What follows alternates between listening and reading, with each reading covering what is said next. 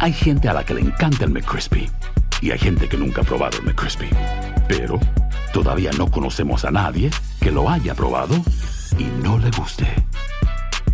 Para pa pa pa.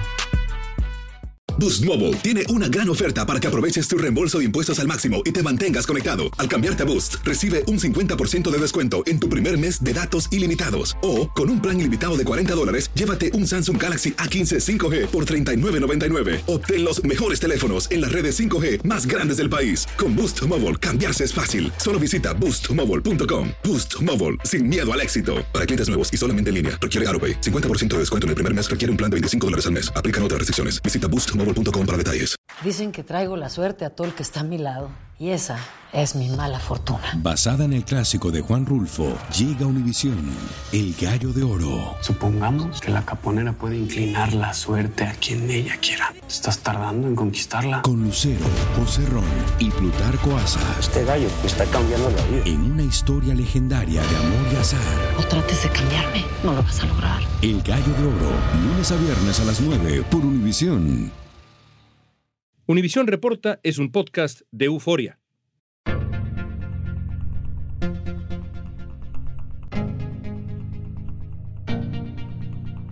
La situación de los migrantes que cruzan la frontera y son liberados en El Paso, Texas, es sumamente difícil. En ese sector, la patrulla fronteriza reporta estar registrando en promedio 1.650 detenciones diarias. En el último trimestre, El Paso ha atendido a unos 15.000 migrantes que llegan a Estados Unidos en busca de asilo y una nueva vida. Con nosotros, cuando nosotros cruzamos, cruzamos más de, habían más de 100 personas cruzando a la misma hora. La ciudad de Texas está sobrepasada por esta crisis que parece no tener fin. Fernando García es director de la Red Fronteriza por los Derechos Humanos, una organización con sede en El Paso, Texas, que aboga por la protección de los migrantes y también por una reforma migratoria. Hoy nos va a ayudar a entender cómo se originó esta crisis, cómo han influido las políticas hostiles en Estados Unidos y en México y qué posibles soluciones hay a la vista. El gobierno federal es el que ha fallado dramáticamente. Primero con Trump, por sus políticas agresivas, repugnantes, antiinmigrantes, pero segundo con Biden. Hoy es jueves 15 de diciembre, soy León Krause, esto es Univision Reporta.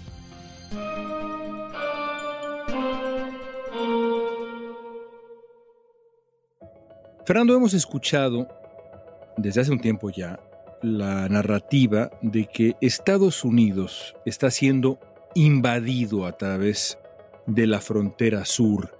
La candidata al gobierno de Arizona, que finalmente perdió, pero la candidata al gobierno de Arizona, Carrie Lake, había prometido que una de sus primeras acciones de ganar la gubernatura de Arizona sería declarar formalmente una invasión. ¿Crees que hay una crisis digna de esa palabra en la frontera sur de Estados Unidos? Mira, desde luego que no. Yo creo que hay que entender que estamos en un juego político. Es parte de una narrativa política muy distorsionada, por cierto, pero que se está utilizando y especialmente se utilizó antes de las elecciones. En Texas ya no solo fue utilizada antes, sino después también para, digamos, animar a una base electoral antiinmigrante, racista, supremacista. Y creo que el uso del término es un uso no solo políticamente incorrecto, sino que es equivocado, porque como sabrás tú, la definición de una invasión es el control territorial de un grupo o de otro país cruzando la frontera de otro más con el intento de controlar a través de la fuerza de una forma armada a población o territorio. Entonces, estaremos hablando de una invasión, estaremos hablando de una guerra, digamos, alguien que está armado y que a la fuerza está ocupando un territorio con la idea de controlar partes de Estados Unidos. Y eso es falso, es lejano de la realidad. Esa crisis como tal no existe. Vamos a analizar lo que ha ocurrido en realidad, este aumento que hemos visto en la frontera desde hace ya un buen tiempo, pero que en eh, El Paso, Texas, que es, digamos, el enfoque de esta charla, comenzó, digamos, a finales de agosto, más o menos. ¿De dónde vienen estos migrantes? ¿Cómo es que llegan a El Paso? ¿Por qué no me ayudas a definir esta ola, esta generación de migrantes que ha llegado a El Paso y que nos tiene conversando el día de hoy? Creo que había que empezar por entender de que El migrante que llega a El Paso y al resto de la frontera llega por tres razones principales. La primera es por una razón muy histórica y que tiene que ver con la situación económica de los pueblos en Centroamérica, México, Sudamérica, o sea, por cuestiones económicas se migra buscando una mejor vida. El segundo grupo de personas llega huyendo de un desastre natural. Yo le llamaría en este caso, ya en, nuestros términos actuales, debido al cambio climático, el hecho de que hay temblores, hay inundaciones, hay desastres naturales que están expulsando gente. Y el tercero, y creo que este tercero es relativamente más reciente porque es más masivo, es que están llegando por cuestiones políticas. Cuando digo políticas, tienen que ver con cuestiones de violencia también en los países de origen. En México, en Centroamérica, en Venezuela, en otros lados, los gobiernos no son capaces de resolver conflictos internos, ya sea por cuestión de criminalidad normal o cuestión de violencia política, que está expulsando a muchas gentes de sus países. Hablemos, por ejemplo, brevemente de los venezolanos. Hay una serie de crisis políticas y económicas y Estados Unidos promovió, digamos, esta adversión hacia Venezuela como tal, ¿verdad? Eso es el enemigo político sui generis ahorita en Latinoamérica, el enemigo de Estados Unidos, ¿verdad? Porque antes era Chávez, ahora era Maduro. Estados Unidos promovió precisamente la idea de que Venezuela es una dictadura, que no hay democracia, que hay corrupción, y apoyó, digamos, a grupos de oposición. Ahorita están saliendo miles de venezolanos y pensaron que saliendo de allá, cruzando por Panamá, México, llegando a la frontera de Estados Unidos, ellos iban a ser aceptados porque veían a Estados Unidos como su aliado, digamos. Los migrantes que salen de allá pensaban que Estados Unidos iba a recibirlos con las manos abiertas, como lo hizo alguna vez con los cubanos. Entonces llegaron a la frontera y en unos primeros días, en unas primeras semanas, venezolanos pudieron cruzar y aplicar por asilo. Salí rápido porque tuve una amenaza de muerte.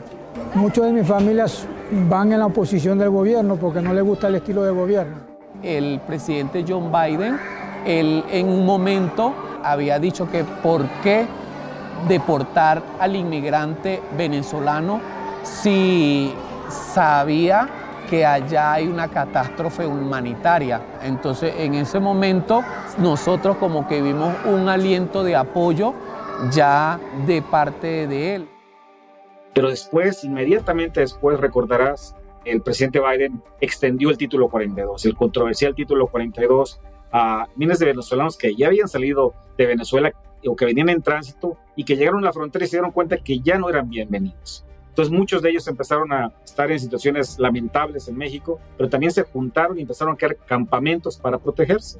Y uno de esos campamentos precisamente se dio aquí al otro lado del Paso, en Ciudad Juárez, donde se instaló un campamento de cerca de mil migrantes venezolanos que venían buscando asilo y protección a los Estados Unidos. Esa es una historia, la de los venezolanos. Durante los últimos dos años, el gobierno federal ha rechazado a miles de migrantes en la frontera sur por el título 42, una medida que tomó el gobierno de Donald Trump para impedir contagios de COVID, supuestamente, y que el de Joe Biden ha seguido aplicando.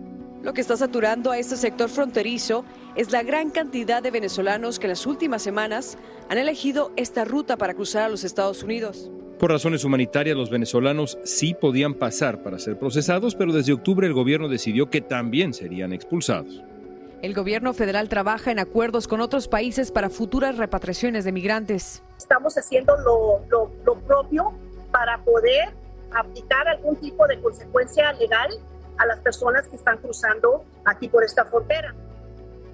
¿Cómo ha sido recibida esta comunidad inmigrante que nos describes con tantísimo detalle. Es decir, ¿qué condiciones se enfrentan en términos generales los migrantes? Y pienso, por supuesto, en los venezolanos, que son los protagonistas actuales, pero no solamente los venezolanos, hay también cubanos, hay también haitianos, hay de otras nacionalidades y también crecientemente mexicanos. En este momento, ¿qué situación enfrentan los migrantes que tratan de cruzar la frontera exactamente en el sur de Texas, que es, digamos, el área de la que estamos hablando. Comparado con otros tiempos, peor, mejor, igual, ¿qué situación?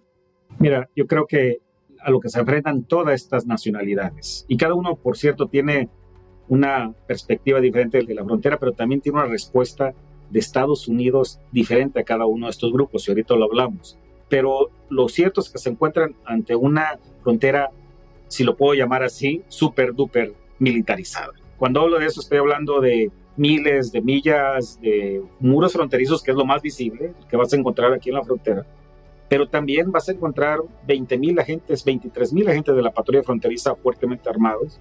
Y en algunos casos, como en el caso de Texas específicamente, que a través del operativo Estrella Solitaria, Lone Star, en Texas van a encontrar no solo patrullas fronterizas, sino soldados tejanos en la frontera y también el despliegue de un aparato de policías estatales también en la frontera. Pues estamos hablando de una presencia masiva, estamos hablando de decenas de miles de personal armado que tienen esta mentalidad de que hay una guerra, que hay una invasión y que está llegando, digamos, un enemigo que hay que detener y hay que atacar. Entonces, realmente están enfrentándose a una situación extrema en donde son considerados los enemigos, en este caso, ¿verdad? Eh, son tratados como lo definió en alguna vez el presidente Trump, ¿no? Como criminales, violadores, eh, etcétera. Entonces, en general ese es el trato para esas comunidades. El año pasado, el gobernador de Texas, Greg Abbott, comenzó la operación Lone Star para combatir lo que él ha llamado inmigración ilegal, reforzar la vigilancia en puntos clave y enviar cientos de migrantes en autobuses a ciudades demócratas son solo algunas de las medidas que ha tomado bajo la operación Lone Star. El gobernador insiste en que la administración Biden mantiene una política de supuestas fronteras abiertas, que ha obligado a Texas a proteger su territorio de la migración ilegal en masa, así lo plantea Abbott. Ahora, desde luego, un mexicano no se entrega, y es importante decir eso, no cruza la frontera a entregarse, o un centroamericano. Ahorita la distinción es que Centroamérica y México los migrantes tratan de cruzar en lugares muy lejanos, en los desiertos, en las montañas, donde por cierto están muriendo en números cada vez más grandes, ¿verdad? Estamos hablando de cerca de mil muertos por año, más o menos, de migrantes que cruzan la frontera. ¿Por qué cruzan por esas zonas? Los mexicanos centroamericanos, ¿qué buscan? Porque ellos no vienen a entregarse como lo están haciendo los venezolanos. Los mexicanos, cuando cruzan la frontera, saben que si los agarran, lo que los espera es la deportación expulsión inmediata. No debido al título 42. En el caso de los mexicanos, Estados Unidos no reconoce que México está en un problema, digamos, de asilo político, que sigue siendo un país, digamos, gobernable, bajo control, lo cual te dirían muchos migrantes que no es cierto, ¿verdad? Muchos de ellos vienen huyendo de violencias regionales, de crímenes organizados, de carteles, que porque vivas en una comunidad o tengas cierto apellido, pues ya te conviertes en un target, en un objetivo. Entonces te cruza la frontera y al mexicano se le deporta. Esa es la política. Al mexicano no se le da procesos legales de asilo o de refugio. Entonces el mexicano, precisamente por esa razón y segundo porque los lugares poblados están cerrados ya con tanta militarización, intencionalmente esos flujos de mexicanos y centroamericanos son mandados a los desiertos y las montañas, que en realidad son mortales. Estamos hablando de una extensión de miles y miles de hectáreas donde no hay agua, donde no hay ningún shelter, donde en el verano te mueres de calor, de deshidratación y en invierno de hipotermia. Entonces, esa es la situación de los mexicanos y de los grupos centroamericanos. Al volver veremos cómo está enfrentando la crisis de migrantes la ciudad de El Paso, Texas.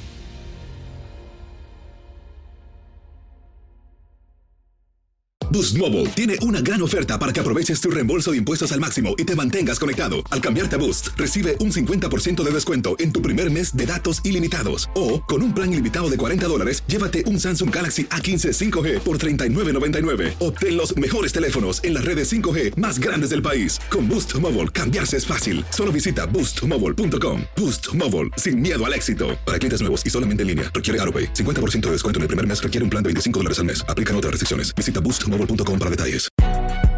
Si no sabes que el Spicy McCrispy tiene Spicy Pepper Sauce en el pan de arriba y en el pan de abajo, ¿qué sabes tú de la vida? Para, pa, pa, pa. Dicen que traigo la suerte a todo el que está a mi lado.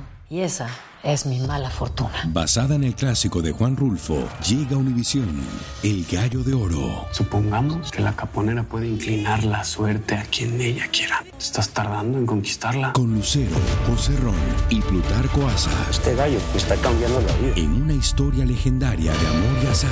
No trates de cambiarme, no lo vas a lograr. El Gallo de Oro, lunes a viernes a las 9 por Univisión. Estamos conversando con Fernando García, director de la Red Fronteriza por los Derechos Humanos. Tú bien señalabas, y lo sabemos, en el caso del el gobernador de Texas, Greg Abbott, el caso del gobernador de la Florida, Ron DeSantis, y algunos más, del uso político de esta, llamémosle crisis migratoria, aunque también evidentemente la palabra es polémica. Sin embargo, hay otras consideraciones que habría que poner sobre la mesa. Por ejemplo, lo que ha ocurrido específicamente con El Paso. La ciudad está preparada o ha demostrado estar preparada para lidiar con esta cantidad de gente que ha llegado. Sabemos que no es ni por asomo de las ciudades con mayores recursos en Estados Unidos. En cambio, los reportes que tenemos es que, bueno, ha sido muy difícil para la ciudad eh, tener las estructuras suficientes como para ayudar a tanta gente que ha llegado. ¿Qué le ha hecho a El Paso la llegada de esta, de esta generación de migrantes? Mira, quisiera en todo caso replantear la pregunta en dos. Una primera es cómo El Paso ha reaccionado hacia las comunidades migrantes. Y te diré que El Paso ha sido una ciudad ejemplar. El Paso ha abierto las casas, ha abierto las billeteras, y también abierto centros de tanto de organizaciones comunitarias como instalaciones de la ciudad y del condado donde se les ha dado la bienvenida a estos migrantes, pero no solo de ahorita. Estoy hablando de los flujos que se dieron en el 2010, 2014, en el 2018, o sea, El Paso ha sido una ciudad muy generosa. 80% de los paseños tienen origen latino, mexicano y entienden, digamos, la naturaleza pues del migrante. Pero entonces, la pregunta más que quisiera plantear es, ¿qué ha hecho y cómo se ha preparado el gobierno federal? Porque hay que recordar que la aplicación de las leyes de migración y todo lo concerniente a la política fronteriza es responsabilidad del gobierno federal. No es del gobierno estatal como lo pretende hacer Abbott, o no es ni siquiera de un gobierno como el Paso que quiere ser bajo buena voluntad hacer algo. El gobierno federal es el que ha fallado dramáticamente. Primero con Trump, por sus políticas agresivas, repugnantes, antiinmigrantes, pero segundo, con Biden quisiera decir eso, en el sentido de que nosotros advertíamos a la administración, al equipo de transición de Biden, que sí es cierto, había que quitar título 42 porque era ilegal, pero mientras advertíamos eso, también le decíamos, tienen que invertir en infraestructura de bienvenida y de apoyo. ¿Qué quiere decir? Abrir centros de bienvenida, abrir centros hospitalarios, poner recursos a la mano, precisamente, que con el apoyo de los gobiernos locales y organizaciones como las nuestras, podemos multiplicar esos recursos para poder atender a un número importante de personas que estuvieran cruzando la frontera. Se resulta que el gobierno federal no lo hizo, nunca lo hizo. Hubo buenos discursos, ha habido discursos que el gobierno federal es más humanitario, más pro inmigrante, pero en la realidad lo que tenemos en la frontera como estructuras, infraestructura es centros de detención, bases militares, estaciones de la patrulla fronteriza y ningún centro de bienvenida federal. Caótica es como describe a los migrantes la crítica situación en el centro de procesamiento y los refugios en El Paso, Texas, donde a diario están atendiendo la llegada de más de mil migrantes. Los migrantes están cruzando sin parar todo el día, toda la noche, la madrugada, y entonces eso a nosotros nos causa un trabajo más apresurado para poder procesarlos. Según el gobierno de la ciudad de El Paso, en abril comenzó esta ola de migrantes y se incrementó considerablemente a finales de agosto, cuando pasaron de 250 a 1.000 personas entregadas por las autoridades a la ciudad cada día. Es una crítica situación para esta ciudad fronteriza de El Paso, donde los albergues están saturados, no se dan abasto. Unos cuantos reciben ayuda de la ciudad con habitaciones en un motel y a otros se les ofrecen buses para trasladarse a Nueva York, Washington o Chicago, pero muchos terminan en las calles. Este mes, medios locales reportaron uno de los cruces masivos más grandes que se ha registrado entre México y Estados Unidos, cuando más de mil personas cruzaron desde Ciudad Juárez a El Paso caminando por el río Bravo. El número de migrantes sobrepasó a las autoridades migratorias. Me remites a lo que ha hecho, o más bien dejado de hacer, el gobierno de México también. Es decir, la inversión en infraestructura para recibir a los migrantes, para darles un trato digno en la frontera sur de México y la frontera norte de México es básicamente inexistente. Incluso el gobierno mexicano recortó ciertos apoyos que daba a refugios, a albergues que eran operados por instituciones que están fuera del gobierno, pero que recibían apoyo gubernamental, ha recortado ese apoyo. Parece entonces que hay una suerte de doble política muy parecida en Estados Unidos y en México. ¿Cómo explicas que ambos gobiernos, en distintos momentos, por cierto, en México el mismo gobierno, en Estados Unidos ya dos distintos, hayan seguido esta política que es más bien de hostilidad? Mira, yo viajo a México al menos una vez al mes, porque tenemos programas de apoyo a otras organizaciones de derechos humanos en México lo he hecho en los últimos 30 años, ¿verdad? Ese ha sido parte del, trabajo binacional que hacemos. Y algo que te puedo decir es lo lamentable de la situación de los migrantes en México. Nunca antes había visto una situación como tal. Te lo digo fuera de toda politiquería e ideología. Te estoy hablando de cuestiones concretas, duras, en el sentido de que ahora tienes un país, México, que es uno de los más militarizados del mundo.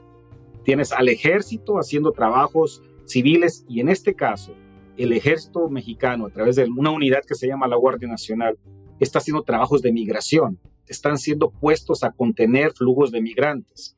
Yo creo que lo que está pasando es que lo que ha aprendido México de Estados Unidos es la mala política migratoria. Cuando digo la mala política es pensar que la migración se va a resolver con una estrategia policíaca y en este caso militar, que es lo que Estados Unidos lo ha aprendido y aplicado por muchos años. Ahora México tiene retenes a lo largo de todo el país, buscando migrantes, y quienes lo están buscando son soldados. Estoy hablando de una fuerza militar que no está preparada para aplicar ley civil, que no está entrenada para lidiar con personas civiles y que ha sido preparada como soldados. Entonces, evidentemente es muy lamentable la situación de derechos humanos de todos los migrantes que pasan por México. La organización Red Fronteriza, por su parte, considera que estos flujos migratorios no cesarán hasta que exista un proceso que brinde soluciones de raíz. Ya no pueden poner como curitas, sino que tienen que realmente sacar una, una propuesta, una nueva reforma. Cuando piensas en el futuro, hablemos de dos factores o de dos situaciones. Primero, hablemos de lo que va a ocurrir con la migración o lo que prevés que ocurra con la migración. Se detendrá la migración venezolana, se detendrá la migración centroamericana, se detendrá la migración mexicana o vamos a ver un incremento sostenido de esos fenómenos migratorios en los próximos, digamos, dos años de aquí a la elección del 2024? Mira, en el caso específico de la migración venezolana, creo que va a pasar lo mismo que con otros flujos migratorios, suben y bajan. Hay que recordar que los flujos nunca son constantes son estacionales o dependen de circunstancias políticas y económicas. En algún momento tuvimos una gran influencia, un influjo de centroamericanos, recordarás, centroamericanos, guatemaltecos y demás. Después fue más mexicanos, luego más venezolanos. O sea, siempre está cambiando, digamos, el flujo como tal, o la característica del flujo. Lo que yo sí creo es que en términos de corto y quizás mediano plazo, no va a haber un paro de la migración, porque las causas de origen no están siendo atendidas. Las causas de origen las mencionamos al principio. Situaciones económicas, familias que están buscando una mejor vida, que no encuentran lo suficiente para darle a sus hijos en sus países. A lo mejor buscan a Estados Unidos como el país ejemplar que fue construido en base a los migrantes. Estados Unidos es el magneto de los migrantes, es, digamos, el faro a donde llegar, es que si llegas ahí, ahí la vas a hacer. Estados Unidos es un país de migrantes. Segundo, estamos hablando del flujo que tiene que ver con el cambio climático y esa también me preocupa bastante porque en vez de que las cosas, digamos, pasen a la normalidad, estamos viendo situaciones todavía más desastrosas en términos de desastres naturales. Creo que esos van a ser peor todavía en el futuro. Cosechas se van a perder, personas no van a tener tierra, se van a tener que mover. Es lamentable que ese futuro nos espera a mediano plazo. Y tercero, la violencia. Creo que lo más inmediato El hecho de que mucha gente está huyendo de situaciones extremas de violencia criminal o violencia política, realmente no se ve ahorita un paro inmediato a los dos años. Entonces, la respuesta es no, no va a haber un paro, digamos, a migración cero. Te planteo el segundo factor a analizar los siguientes, insisto, el escenario que planteo son dos años. Y eso es el efecto que tendrá en ciudades fronterizas. Pensemos en las ciudades fronterizas, pensemos en ciudades como El Paso, más allá de la indudable, y la conocemos, buena fe, buena intención, y no nada más buenas intenciones, sino en la práctica, el apoyo de la gente, la solidaridad, es un hecho que las estructuras de las ciudades como El Paso se han visto puestas a prueba. ¿Qué necesitan ciudades como El Paso del gobierno federal y quizá de otro tipo de instituciones para poder ayudar a los migrantes que han llegado, que están llegando y que seguirán llegando en un mundo ideal. ¿Qué se necesita? Trato de resumirlo en algunas cuantas palabras porque creo que la pregunta vale la pena ser respondida en términos de política migratoria. La primera es que las ciudades como El Paso, San Diego, Brownsville, pero también Juárez, Matamoros, Tijuana, serían las grandes beneficiadas si en Estados Unidos se hiciera una reforma migratoria. Y cuando digo una reforma migratoria, estoy primero pasando por la idea de que muchos de esos migrantes que vienen a buscar trabajo podrían obtenerse trabajo a través de visas, visas que no se han dado, visas que no se han otorgado y que se sigue utilizando la mano de obra de la persona indocumentada, barata, explotada, etcétera, como para generar ganancia en Estados Unidos. Entonces, si nosotros pudiésemos traer flujos de migrantes legales y que pasaran por los puentes, por los aviones, por los autobuses. Eso quitaría presión de las ciudades fronterizas en el sentido de tener campamentos de personas que vienen buscando una mejor vida económicamente. Entonces, programas de trabajadores sería algo que tendría que estar en la reforma migratoria. Segundo, el hecho de que en vez de seguir invirtiendo en más muros y en más patrulleros fronterizos, si se pudiese trabajar con estas ciudades para crear centros de bienvenida. Entonces, si en cada una de estas ciudades principales se construyeran centros con el apoyo federal, con infraestructura federal, que no estuvieran ligadas a esta mano de aplicación de ley dura, sino más bien ligado a las ciudades, condados y organizaciones, en donde se proviera ayuda legal, de salud, de instrucciones hasta cómo comprar un boleto para irse con sus familias cuando cruzan este lado de la frontera. ¿Se puede hacer eso políticamente? Te escucho y de pronto comparo tu idea, que evidentemente me parece extraordinaria, con el discurso del Partido Republicano ahora, que insiste que estamos viendo una invasión, que hay una política de fronteras abiertas, cuando la realidad es distinta. La realidad es que la frontera está más militarizada que nunca. ¿Cómo reaccionaría el Partido Republicano si de pronto se establecen centros de bienvenida? Mira, y es que creo que aquí es donde estamos en la parte central del asunto. El problema ahorita no solo es que los migrantes vengan, es cómo definimos la actitud de Estados Unidos a los migrantes y eso ahorita está pegado a la política de Estados Unidos. Si en realidad tenemos en el futuro inmediato y creo que un poquito más de mediano plazo una tarea de definir el carácter de América, de Estados Unidos hacia los migrantes. O va a ganar esa posición que dice hay una invasión, hay que meterlos a la cárcel, hay que deportarlos y separar a las familias. Esa va a ser la visión de país que va a imperar, en este caso, una visión que evidentemente ha estado impulsada por algún sector extremista republicano. O va a imperar la idea de tener una reforma migratoria sensible. Ahora, en términos reales, el país está cambiando el país ya no es tan blanco como era hace 50 años.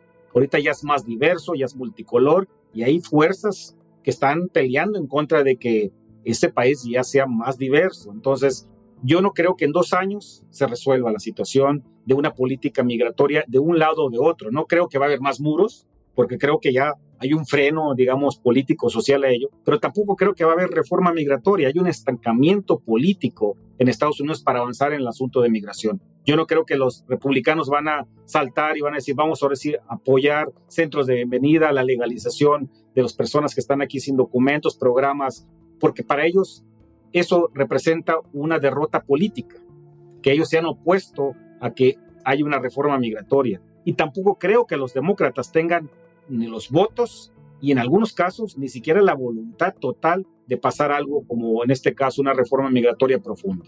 Fernando, te agradezco mucho tu tiempo. Muchas gracias.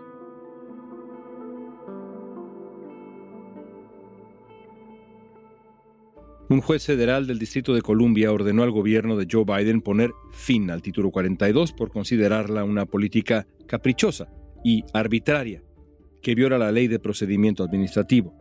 Tras el fallo, el Departamento de Justicia presentó una moción para que el gobierno se pueda preparar para asumir las nuevas políticas en la frontera. El plazo para la cancelación del título 42 es el 21 de diciembre. Si se deroga la medida, se espera que la afluencia de migrantes aumente de forma drástica.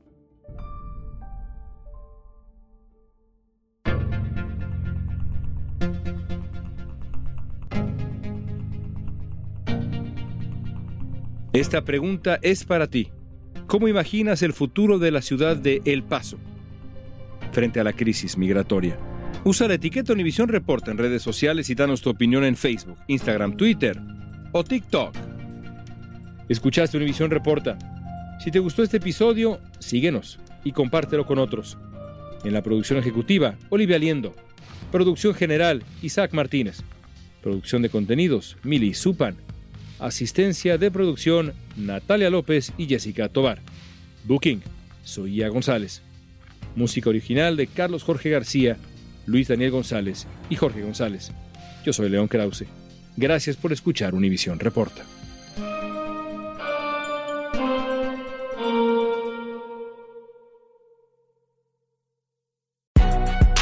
Si no sabes que el Spicy McCrispy tiene Spicy Pepper Sauce en el pan de arriba y en el pan de abajo, ¿qué sabes tú de la vida? Para, pa, pa, pa.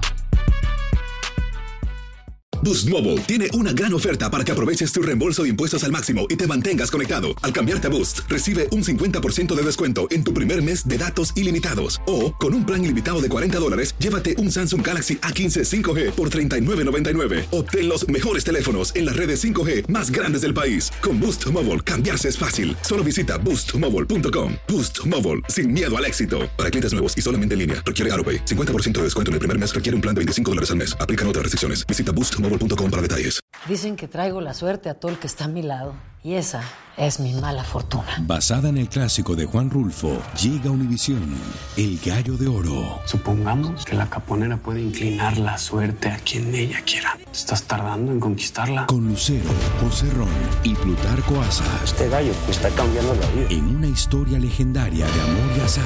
No trates de cambiarme, no lo vas a lograr. El Gallo de Oro, lunes a viernes a las 9 por Univisión.